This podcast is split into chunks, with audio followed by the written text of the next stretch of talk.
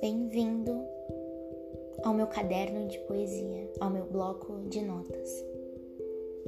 Eu escrevo poesia e monólogos internos e resolvi compartilhar.